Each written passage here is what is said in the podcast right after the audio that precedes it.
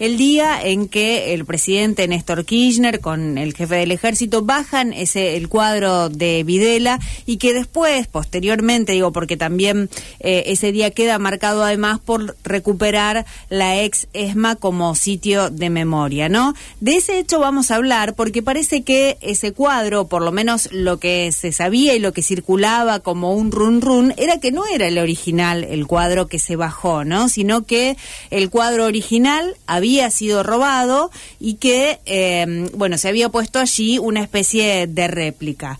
De eso habla eh, el libro que se llama El cuadro, que escribió eh, Joaquín Sánchez Mariño, que es coautor de este libro, El cuadro, la historia detrás del operativo comando que robó el cuadro de Videla. Estamos ahí en contacto con Joaquín Sánchez Mariño para charlar de esto. Joaquín, ¿cómo estás? Buenos días.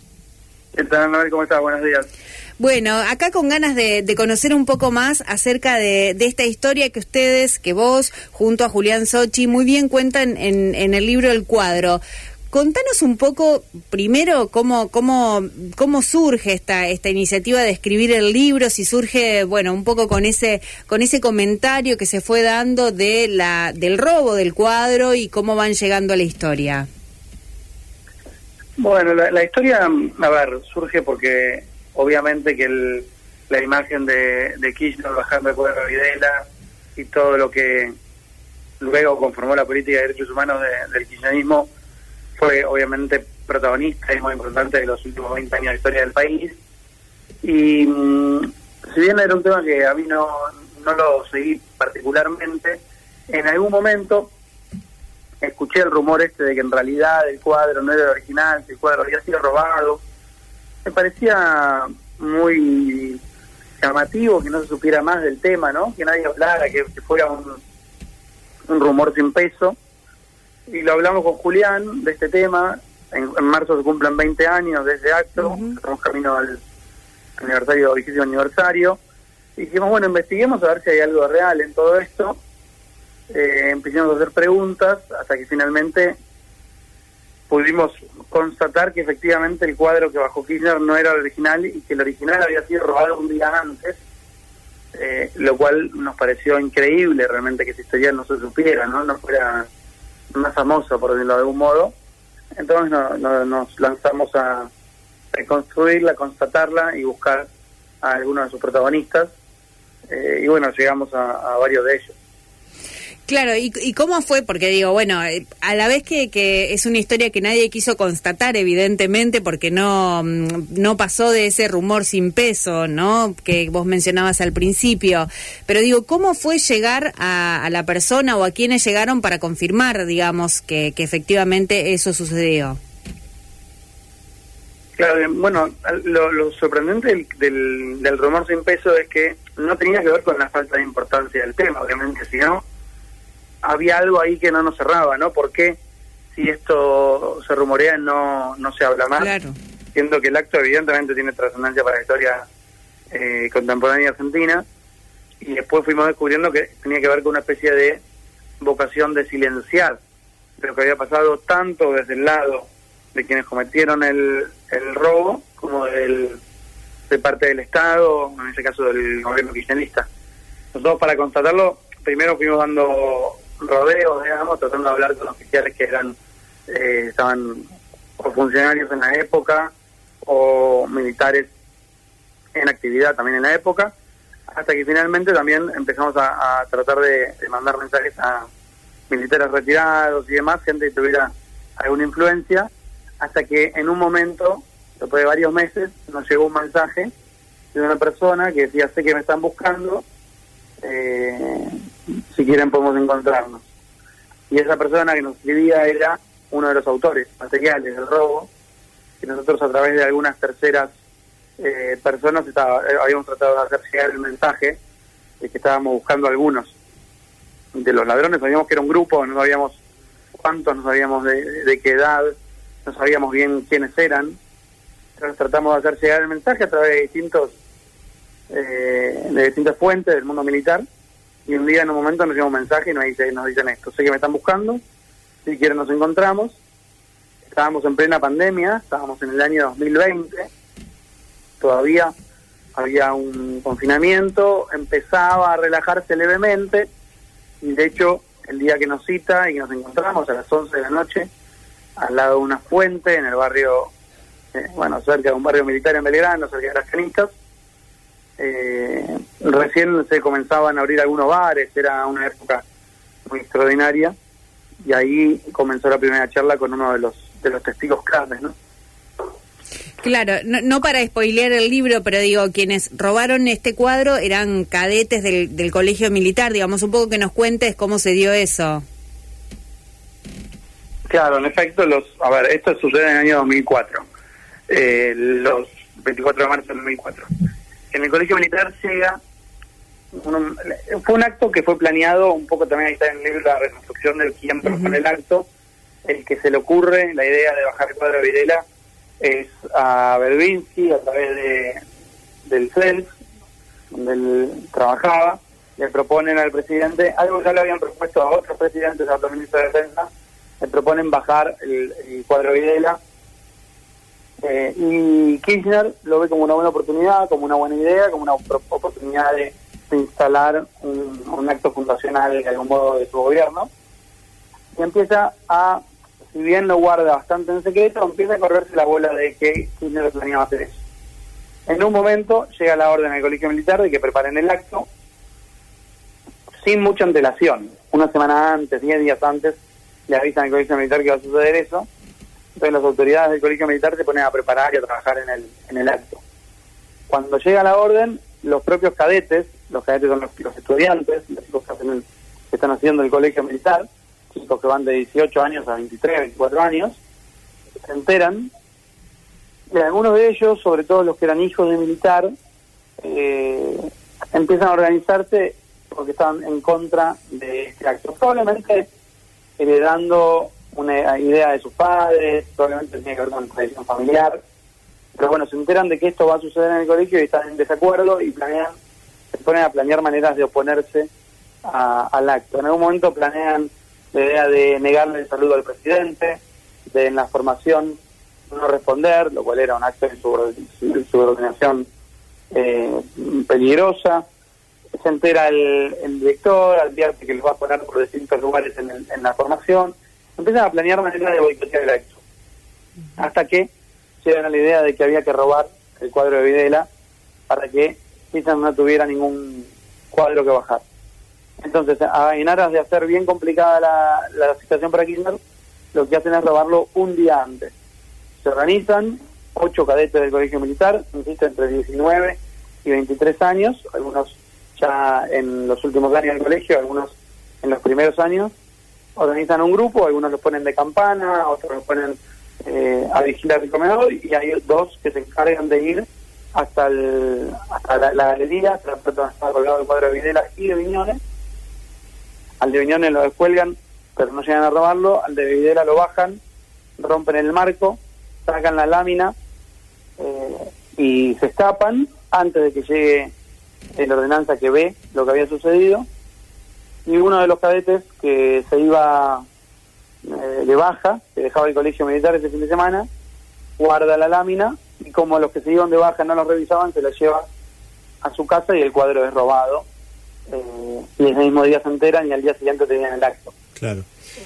Eh, Joaquín, ¿cómo te va? Buen día. Bueno, ahí bien en el libro ustedes cuentan que eh, de alguna manera, si bien logran realizar este, este hecho, al mismo tiempo también se logra realizar el acto, ¿no? De, el acto que fue tan fundamental para el kirchnerismo.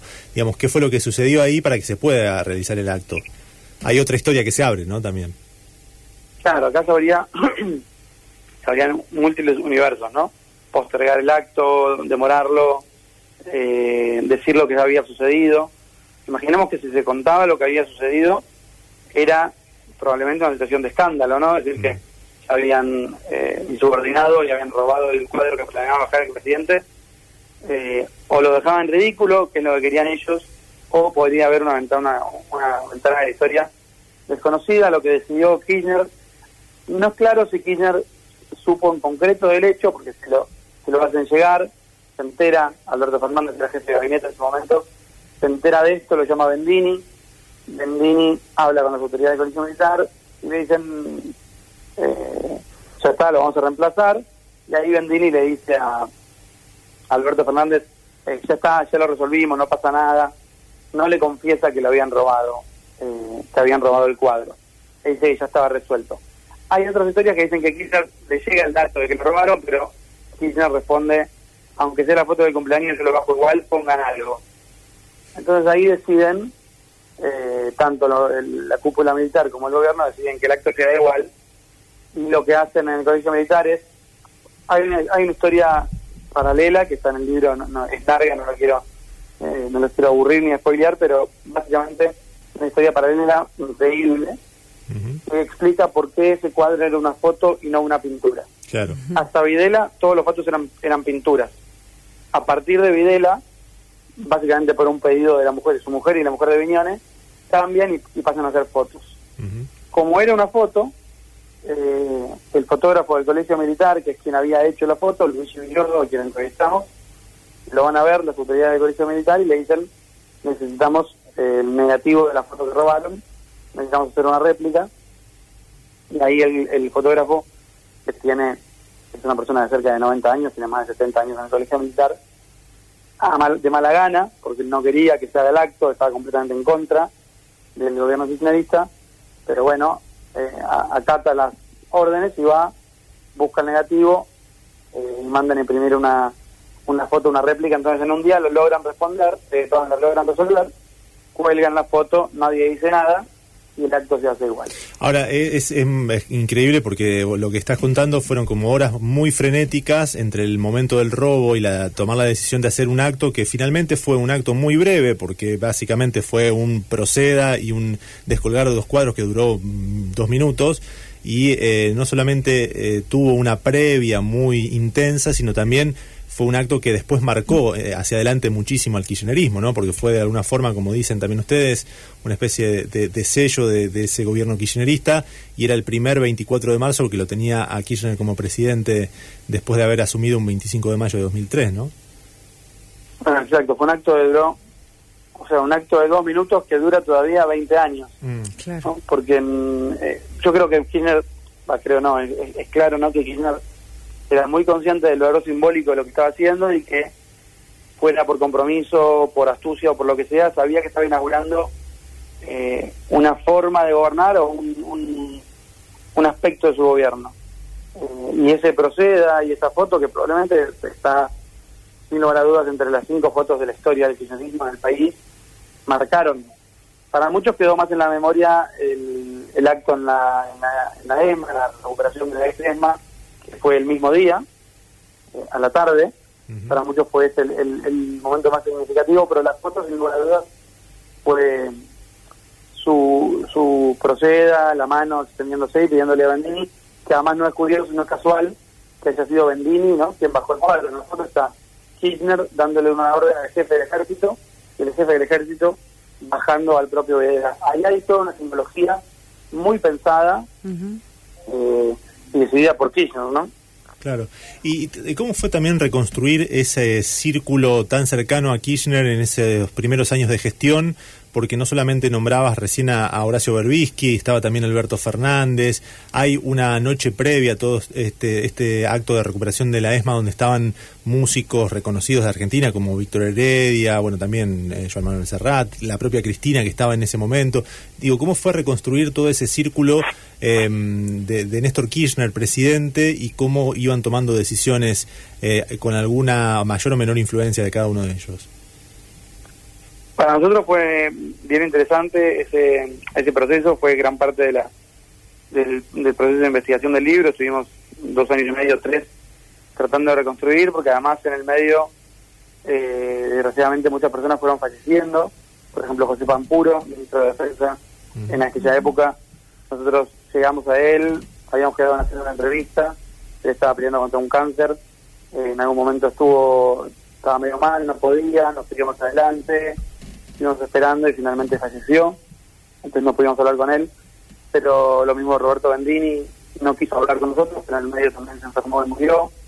Entonces, para reconstruir tuvimos que encontrar algunas piezas claves que estuvieran dispuestas a hablar. Por ejemplo, hablamos con Miguel Núñez, que era el secretario privado de Kirchner durante su presidencia, eh, una persona muy cercana a él, que estaba pegado aquí básicamente durante los cuatro años, que estuvo en Olivos en la noche previa a los actos, estaban, como bien decía, Víctor Heredia, Juan Manuel Serrat, estaba León Chico también, eh, nos cuentan, nos contaron algunos de, de los detalles de esa, de esa velada previa, hablamos con Víctor Heredia, que también nos contó que esa noche cantaron, tocaron la guitarra, que los chistes que se hacían entre Cristina y Néstor, eh, hablamos con Alberto Fernández, que también estuvo la noche previa y obviamente en todos los actos. Había un clima de bueno de fundación no o, refundación del país algo parecido en las antípodas políticas pero parecido a lo que está sucediendo hoy no eran los primeros meses.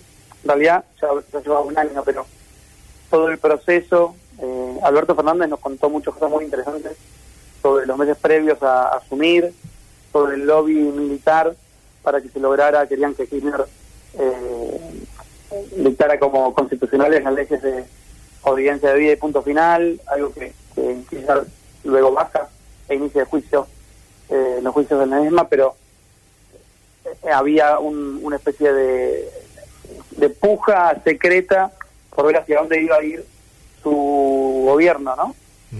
Y todo eso lo fuimos reconstruyendo con cada una de las personas con las que hablamos, que nos contaron no solo del acto, sino todo lo que estaba sucediendo en ese momento.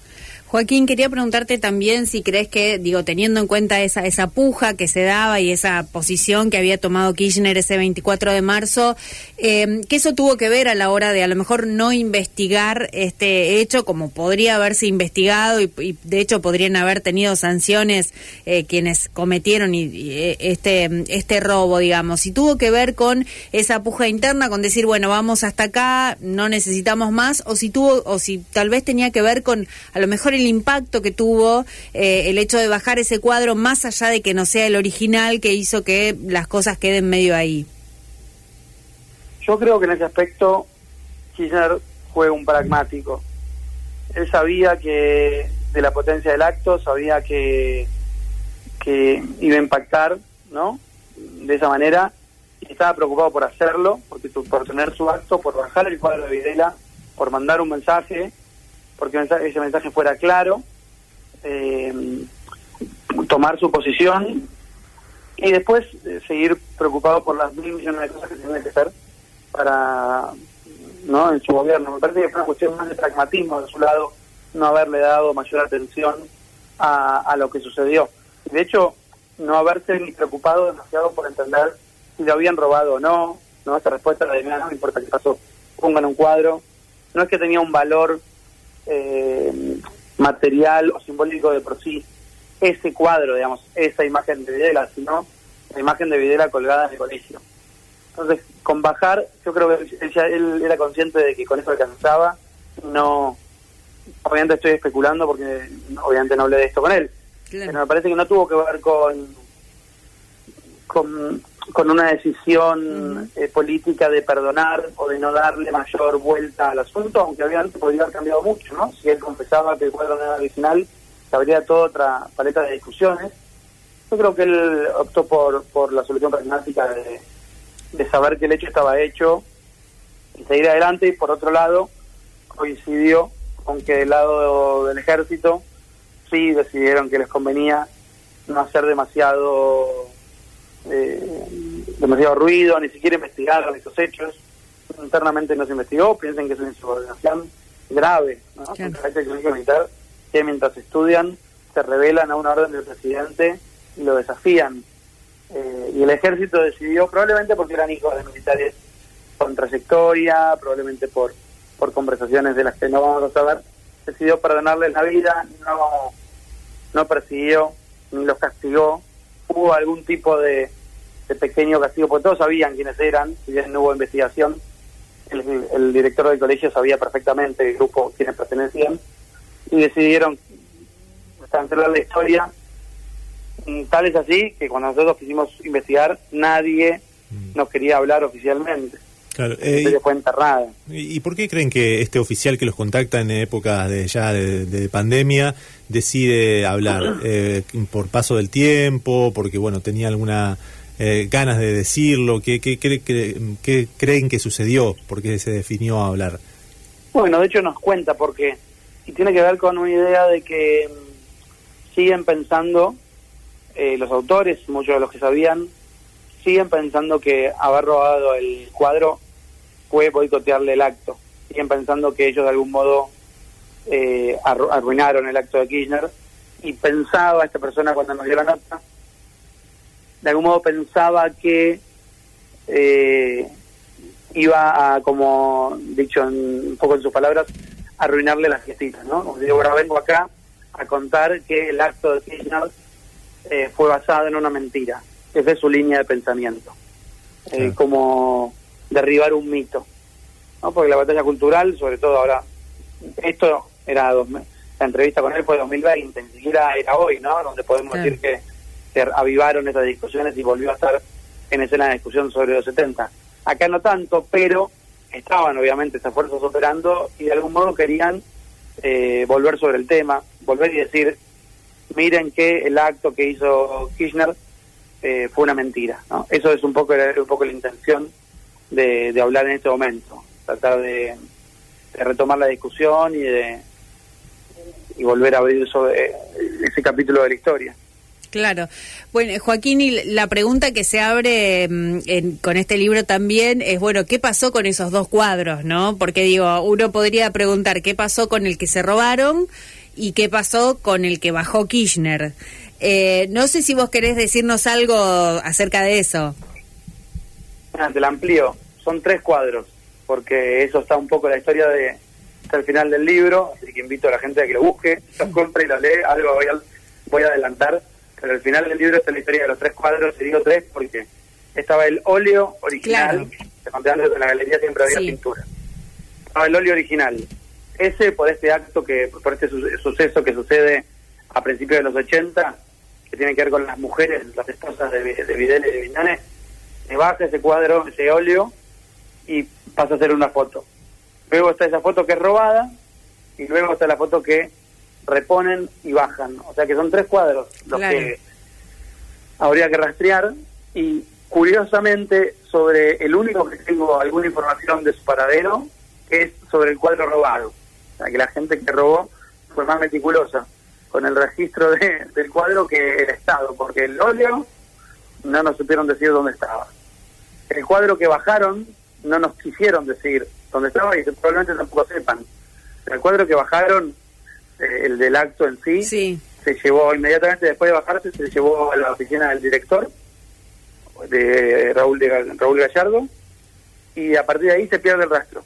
Imaginamos que está arrumbado en algún depósito del ejército o en algún lado, pero no lo, el ejército no sabe. Nosotros pusimos múltiples pedidos de información, eh, entrevistamos a mucha gente y no saben dónde está ese cuadro. Es increíble, pero no lo saben. Y tampoco lo sabe eh, no lo sabía el Ministerio de Defensa, nadie.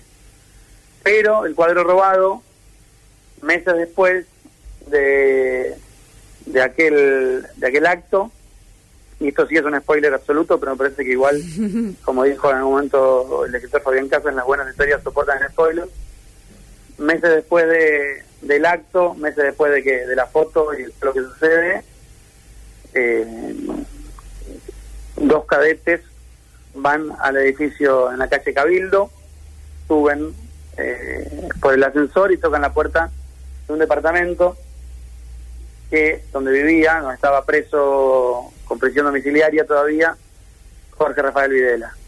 Le tocan la puerta y le dicen, general, tenemos algo para usted. Videla abre la puerta y le entregan en mano eh, su propia imagen. O sea que el cuadro robado llegó a manos de Videla. Esto es algo que definitivamente me parece el costado más espeluznante de la historia. No sé qué hizo Videla obviamente con su cuadro, si lo colgó o si o dónde está. Hay quienes dicen, alguna vez explicamos por ahí que lo tenía la vicepresidenta Villarruel, lo dijo en algún momento eh, Mariano Cuña en, la tele, eh, pero bueno, sabemos sí, porque nos lo confesó uno de, los, de las personas que lo robó y que lo entregó en manos de Videla, que padres se lo entregaron al propio dictador. Claro, que Videla lo recibió, digamos, lo tenía él. Después no se sabe qué hizo con eso. Bien. Exactamente. Bueno, acá eh, hay muchos mensajes de oyentes que están eh, diciendo que les gustó el trabajo, excelente, impresionante la historia. eh, y nos pedían alguna referencia de cómo comprarlo. Digo, ¿está eh, de distribución en todas las librerías? ¿Está el formato electrónico también del libro? Sí, el libro lo publicó la editorial Planeta, está en formato electrónico para quien no quiera por ebook y supuestamente en, en todas las librerías, son muchas de las librerías, cualquiera debería poder conseguirlo o pedir que lo traigan, porque Planeta tiene una distribución muy muy muy completa, así que cualquiera que quiera pedirlo en la librería, si no lo tienen, deberían poder conseguírselo en, en pocos días. Bien, bueno, el cuadro es el nombre, por las dudas, para aquellos que también pedían cómo se llamaba, eh, Joaquín Sánchez Mariño y Julián Sochi. Joaquín, bueno, te agradecemos este contacto, nos encantó conocer un poco más acerca de esta historia y bueno, recomendamos por supuesto a nuestra audiencia, a quienes quieran, que se acerquen al libro El Cuadro. Bueno, muchísimas gracias a ustedes por, por este espacio y un, fuerte abrazo. Muchas gracias por la charla. Un Hasta la próxima, gracias. Hablábamos con Joaquín Sánchez Mariño, que es comunicador y escritor, y junto a Julián Sochi eh, escribieron este libro del que estábamos hablando, que se llama El Cuadro, es la historia detrás del operativo comando que robó el cuadro de Videla, que el 24 de marzo de 2004 descuelga Néstor Kirchner, ¿no? Esa historia está contada en este libro que es El Cuadro.